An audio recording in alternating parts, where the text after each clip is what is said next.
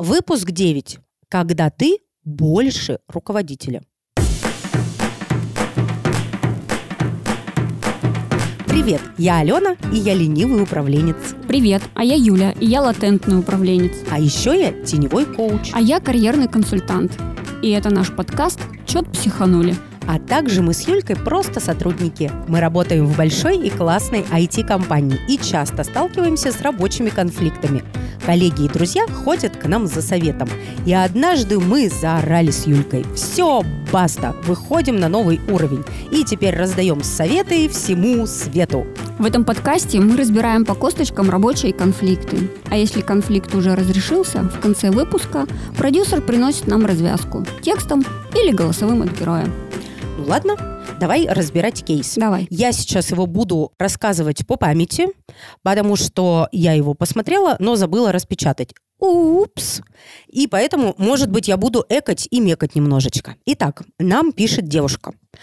Она работала в компании просто ассистентом, прошла большую школу и поняла, что готова к росту. Угу. Она прошла обучение, она сделала проект, она успешно его защитила перед HR, перед руководителем. И, ну, все, прям ей сказали, ты молодец, ты теперь идешь дальше, двигаешься по карьерной лестнице. И я так поняла, что было оговорено, в какую она команду приходит, на какую роль. Это было выше, чем ассистентская роль. И, в общем, такая понятная, какая-то красивая новая история перед ней замаячила. Угу. Но наступил э, февраль 22 года, и когда девушка вышла на работу в эту новую команду, все очень резко поменялось. То есть она представляла, что ее руководителем будет один человек, а по факту этот человек релацировался и стал другой руководителем.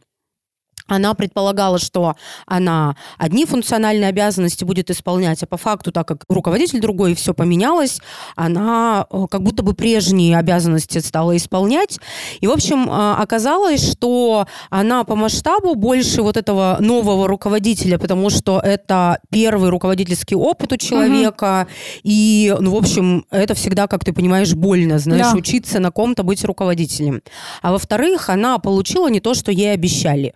И вот как быть? Да, вот этот вопрос, который девушка нам задает, таким вот я своим текстом его сейчас задала. Давай, Юль, пообсуждаем, потому что обе истории интересны. И когда подчиненный больше своего руководителя, и когда обещали одно, а получилось другое. Ты это замечаешь, видишь, и тебе капец как некомфортно. Ну, во-первых, я хочу шутить. Давай. Потому что я, как никто, знает, что такое руководитель меньше, чем ты. Потому что мой один руководитель и второй в три раза меня стройнее. Понимаешь? Вот. Все, шутка прошла. Давай теперь ты. Я не приготовила шутку. А Я обязательно. Ну, в смысле, как тебе тема? Как тебе кейс? Мне нравится эта тема, потому что я была в роли, когда я с руководителя уходила на рядовую позицию, и я понимала риски и свои, и своего потенциального руководителя, и тогда, слава богу, моему руководителю хватило ума и смелости сказать, так-то. да, сказать мне об этом на собеседовании. О рисках. о рисках, да, что меня очень смущает, во-первых, разница в возрасте и у команды, и у меня у нас большая, там, в среднем 15 лет. И у нас с ней тоже есть разница в возрасте. И она говорит, меня смущает, что я там руководитель небольшой группы, а ты там а, тоже была руководителем, и она говорит, и вдруг ты станешь все перестраивать, переделывать, особенно когда большой опыт руководства, у нее там на тот момент был, наверное, даже года не было. И она говорит, я не знаю, как себя вести в такой ситуации. Вот. Ага, я поняла. Ты сильно опытнее в управленческих Да, да, да, компетенциях да, да. приходила и становилась сотрудником, да, молодого рядовым руковод- специалистом, Мгм. да. Молодого Вот. руководителя. Вот, и я ей сказала, что у меня это был осознанный переход, я понимаю, куда я иду, я понимаю, зачем я иду, и, ну, если бы мне хотелось сохранять управленческий стаж, то я бы осталась там, где я была, либо, ну, тоже в управленцы пошла, и тут бы не было вопросов вообще. Мгм. И она говорит, слушай, если что-то пойдет не так, я тебя уволю. Я говорю, я пойму, что что-то идет не так, и Когда меня уволят? Да. Не, ну, никогда меня уволят. Меня устроит эта история. Ага. Вот, ну, то есть мы с ней прям на последнем итоговом интервью, ну, вот пожали друг другу руки. Я рассказала про свой риск, она про свой, и мы договорились. И даже если в самом начале мне хотелось, знаешь, ну, что-то по привычке так вот, так надо же вот так, я прям сидела, держала себе за хвост, говорила, Юля, это не твоя битва, это вообще не твоя территория, сиди, улыбайся, кивай, во всяком случае, первое время. И как-то мы с ней договорились на входе, мне удалось придержать себя там в процессе. И, И так как тебя все еще, Юлька, не уволили, да, она- кажется, все идет так. Ну, она потом ко мне даже обращалась с какими-то вопросами. Она сейчас ушла, ну, выше. Мы приятельствуем, у нас остались теплые отношения. Я благодарна ей за этот опыт. Но мы вложились обе в это. Ты классный пример приводишь, но это когда на старте известны Да, да, вводные. да, Кажется, что на наш кейс это не очень надевается. Ну, пр- пример классный, он точно кому-то может помочь.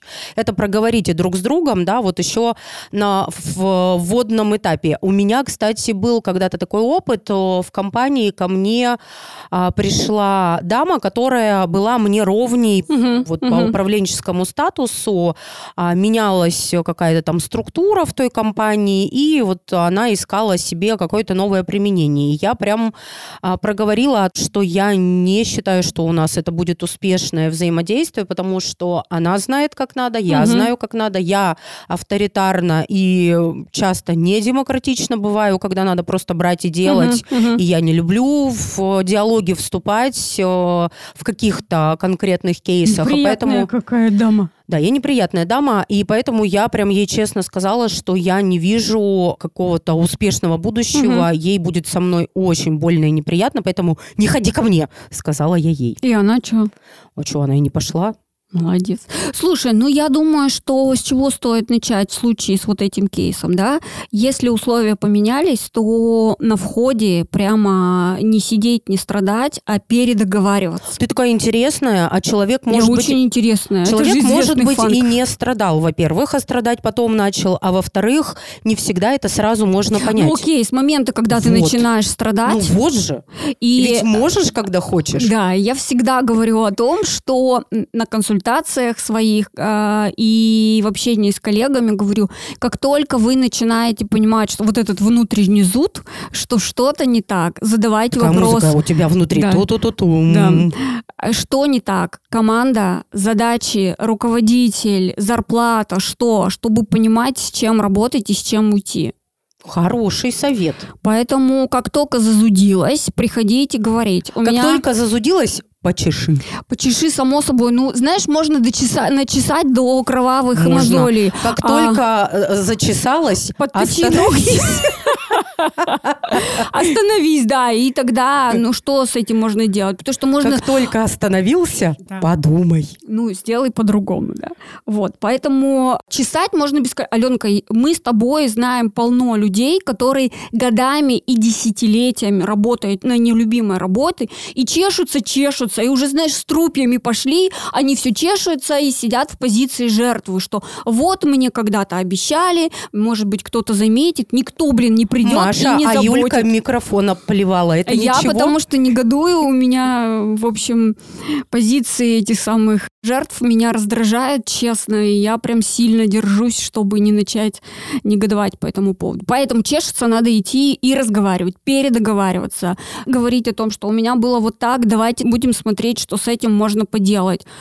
Ну, Да, я с тобой согласна, совет очень логичный. Я уже седьмой раз это говорю, э, но тут надо, конечно, понимать, что человек пришел на новую роль, и ему, конечно, трепетно, и он еще сильно не уверен в себе, понимаешь? И вот эти вот ощущения, ну не каждый новичок в каком-то деле, да, даже чувствуя вот это чесание внутри себя, не каждый способен будет прийти и пойти рефлексировать, знаешь, там, не знаю, с вышестоящим руководителем или с HR, или еще с кем-то. Но я с тобой согласна, до какого-то времени будете переживать, потом все-таки надо что-то делать.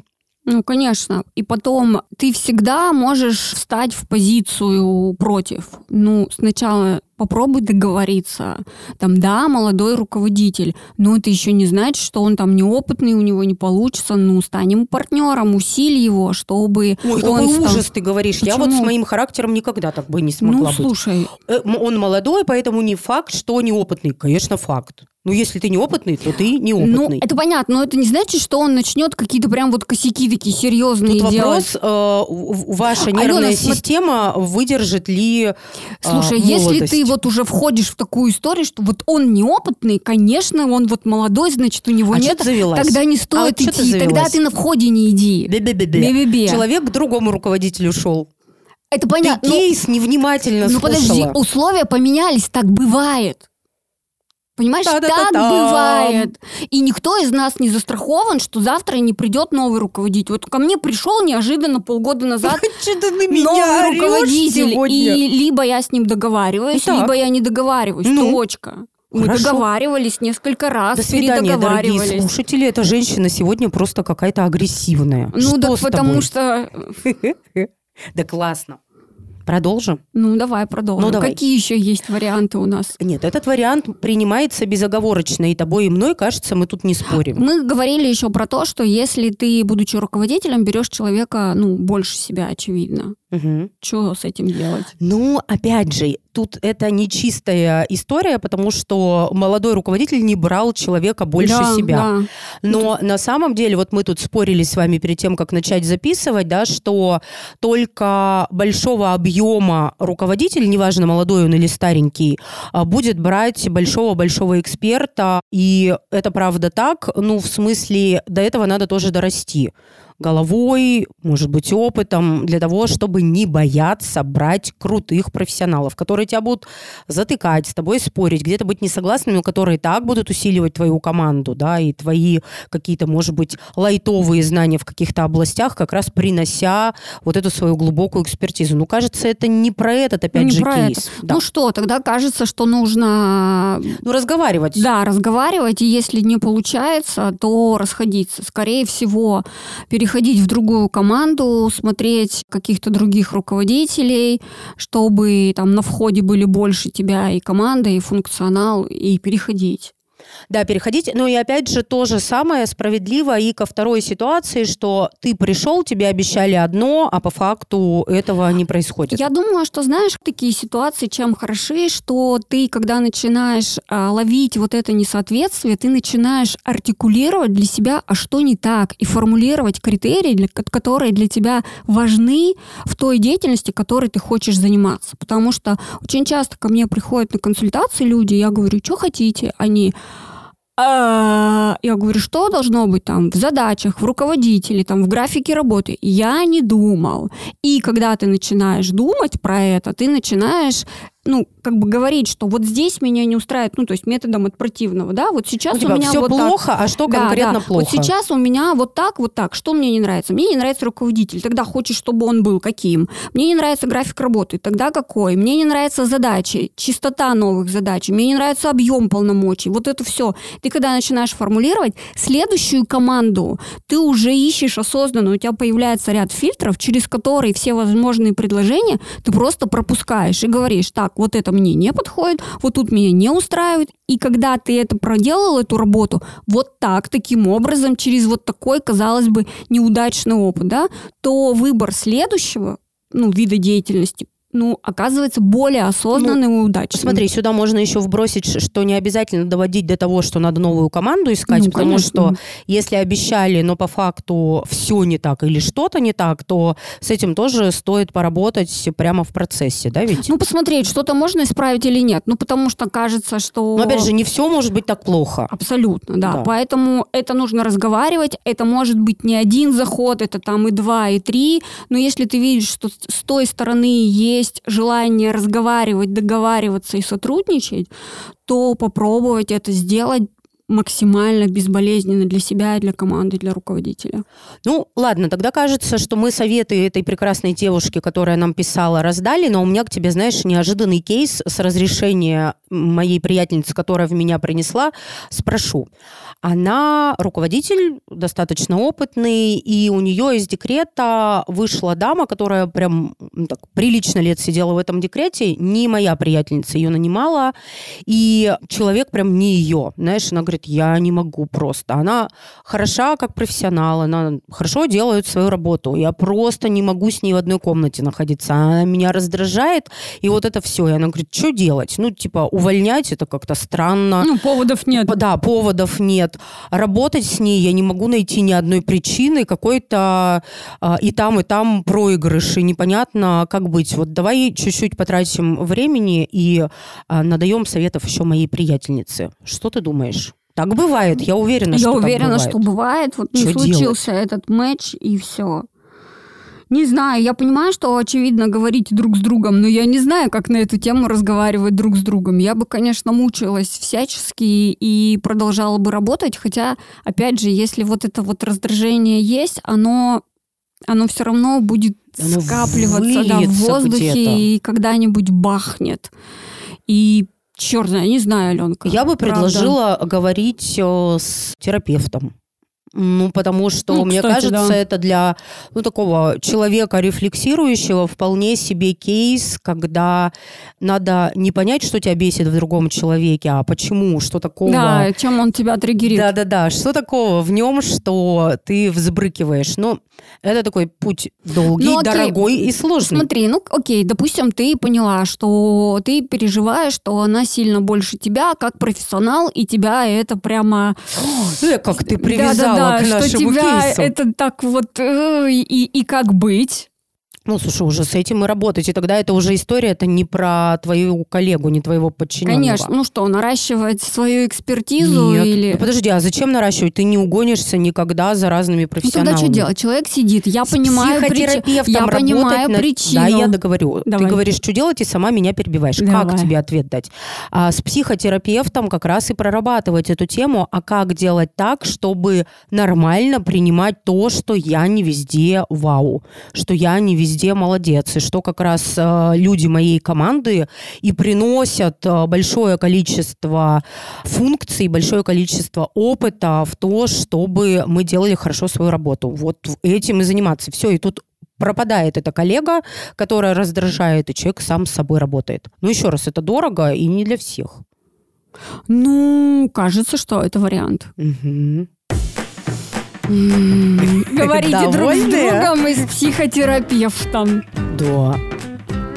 Да, я довольна разрешением кейса твоей коллеги. Это моя приятельница, а не коллега. Ну хорошо, приятель. Это важно. А то нас ведь слушают мои сотрудники.